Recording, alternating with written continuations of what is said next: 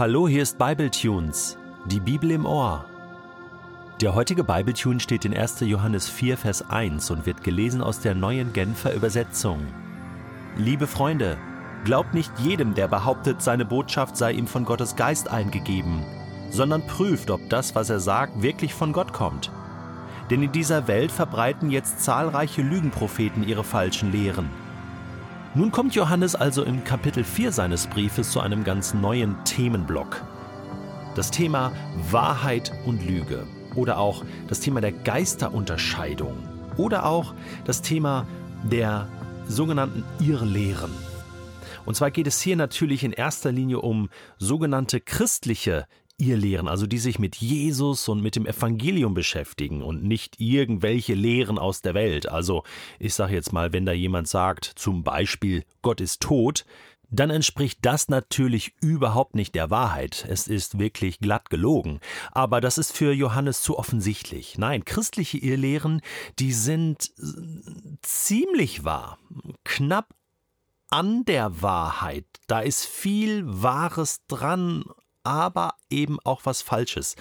Und deswegen sind sie so gefährlich. Und Johannes muss davor warnen. Das ist natürlich überhaupt der Grund seines ganzen Briefes, sich da gegen diese äh, Gnostiker zu wenden. Und wir können uns jetzt fragen, ja, was hat das mit uns heute zu tun? Zunächst mal muss man feststellen, dass Johannes hier ein Thema anschneidet, was sich durch alle anderen Briefe und auch durch die Evangelien im Neuen Testament zieht. Auch Jesus hat schon gewarnt vor falschen Lehrern, vor äh, Wölfen in Schafspelzen oder auch vor falschen Christussen, die einfach kommen werden und sagen, ich bin der Christus, folgt mir nach. Und Jesus sagt, hey, passt auf, achtet darauf, was sie sagen, was sie lehren, wie sie leben, damit ihr nicht verführt werdet. Und auch die anderen Apostel greifen das in ihren Briefen auf. Zum Beispiel Paulus im Galaterbrief, wo er sagt, hey, das ist so klar, was das Evangelium ist. Es ist Gnade und äh, das dient zur Rettung und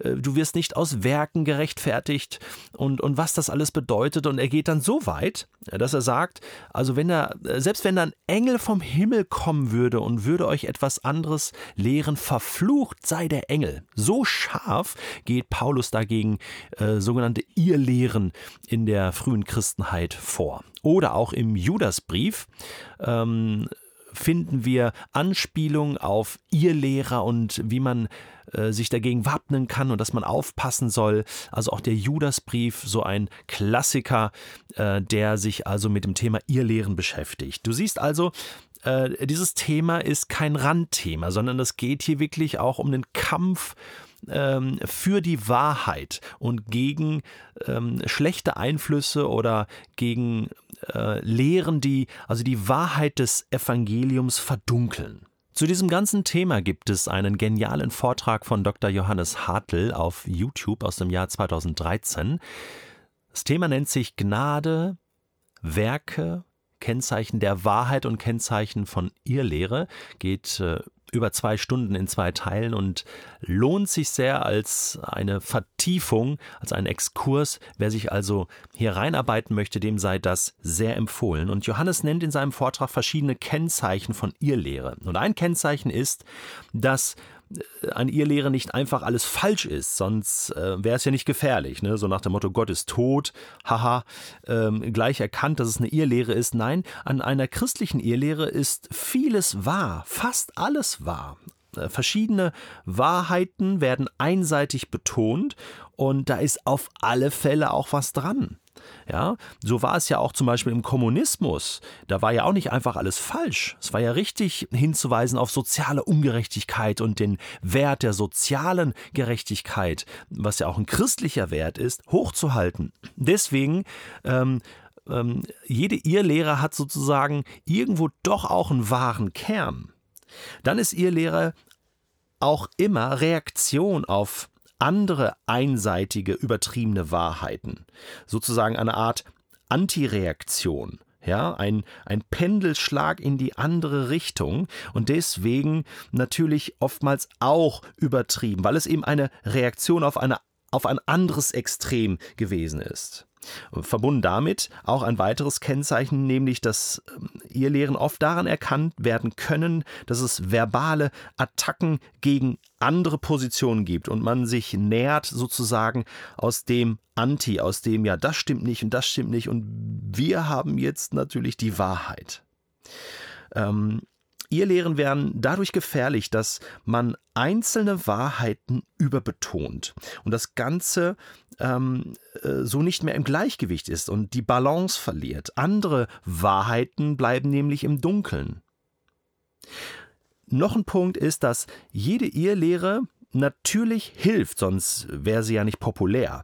Und das ist das Gefährliche, dass Leute sagen, ja, aber weißt du, auch wenn das und das nicht stimmt, aber es hilft mir oder es macht mir einfach so viel Spaß oder seitdem ist mein Leben anders und, und äh, dadurch versucht man sich das Ganze dann schön zu reden. Karl Barth hat einmal gesagt, um einfach auf dieses Thema Balance in der christlichen Lehre zu kommen, hüte dich in deinen Predigten oder Lehren vor zu krassen einseitigen Aussagen.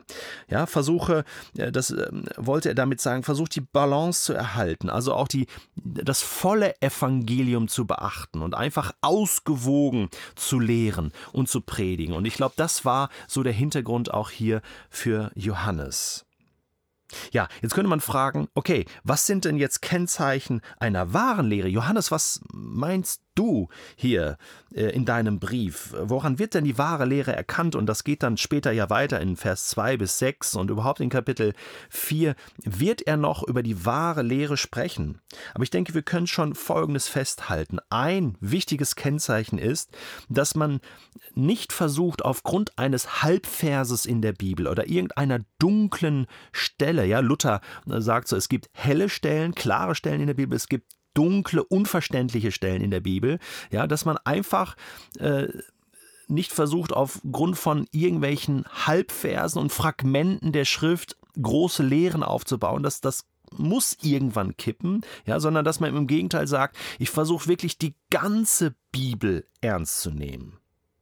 Und als zweites natürlich insbesondere auch Jesus und das Neue Testament, denn er, ähm, erfüllt ja das Gesetz, er bringt ja sozusagen mit, mit ähm, seiner messianischen Lehre auch wirklich das, das ewige Leben und die Wahrheit in Person und hat äh, viel an Schriftauslegung auch gebracht und an, an Verständnis und an äh, Interpretation Grad des, des Willens Gottes, des Ratschlusses Gottes und dann dem äh, folgend natürlich auch Paulus und, und die Briefe.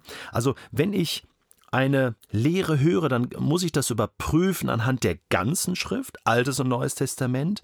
Und ich muss es irgendwo finden bei, bei Jesus. Was sagt Jesus dazu? Was sagt Paulus dazu? Johannes? Was sagen die anderen Apostel? Was sagt die Offenbarung dazu? Dass ich durch die verschiedenen Schichten des Neuen Testamentes und der Schrift gehen kann und wirklich prüfen kann. Und dann ganz wichtig, Jesus ist der entscheidende Filter. Alles, was kommt, muss an der Person von Jesus nicht nur festgemacht werden, an irgendeinem Punkt, sondern der ganze Jesus muss gepredigt werden. Und das ist jetzt ein wichtiger Punkt. Und ich glaube, das schwebte auch Johannes hier in seinem Brief vor. Der ganze Jesus, nicht nur eine Wahrheit von Jesus, sondern der ganze Jesus. Du kannst nicht nur sagen, ja, Jesus hat viel gebetet. Ja, zu sagen, äh, ähm, das Gebet ist doch wichtig. Ja, das ist eine Wahrheit, aber es wird dann zur Irrlehre, wenn ich sage, nur das Gebet ist wichtig, alles andere ist Schrott, alles andere brauchst du nicht. Völlig klar. Ist jetzt ein übertriebenes Beispiel, würde man so nie behaupten, aber das wäre so das Vorgehen, dass man eine Wahrheit von Jesus herausnimmt und sagt, das ist das alles Entscheidende. Nein, der ganze Jesus heißt, Jesus hat gebetet, Jesus hat gelehrt, Jesus war in der Kraft des Heiligen Geistes unterwegs, Jesus war mit den Elenden unterwegs und, und hat ihnen das Evangelium gebracht, das Thema der ganzen sozialen Gerechtigkeit. Jesus hat dies, hat jenes, der ganze Jesus muss gepredigt werden. Die ganze Bibel, die ganze Schrift, die ganze Gnade, das ganze Evangelium. So, das ist schon mal ein erster wichtiger Punkt. Und ich glaube, an der Stelle können wir mal so einen ersten Gedankenstrich machen, denn Johannes wird noch tiefer einsteigen in diese ganze Thematik äh, der Irrlehre und der Geisterunterscheidung. Und im nächsten Podcast soll es darum gehen, wie wir eine Ausgewogenheit hinbekommen in dieser Lehre von Gnade und Werke, Gesetz und Evangelium. Mal schauen, was Johannes dazu zu sagen hat.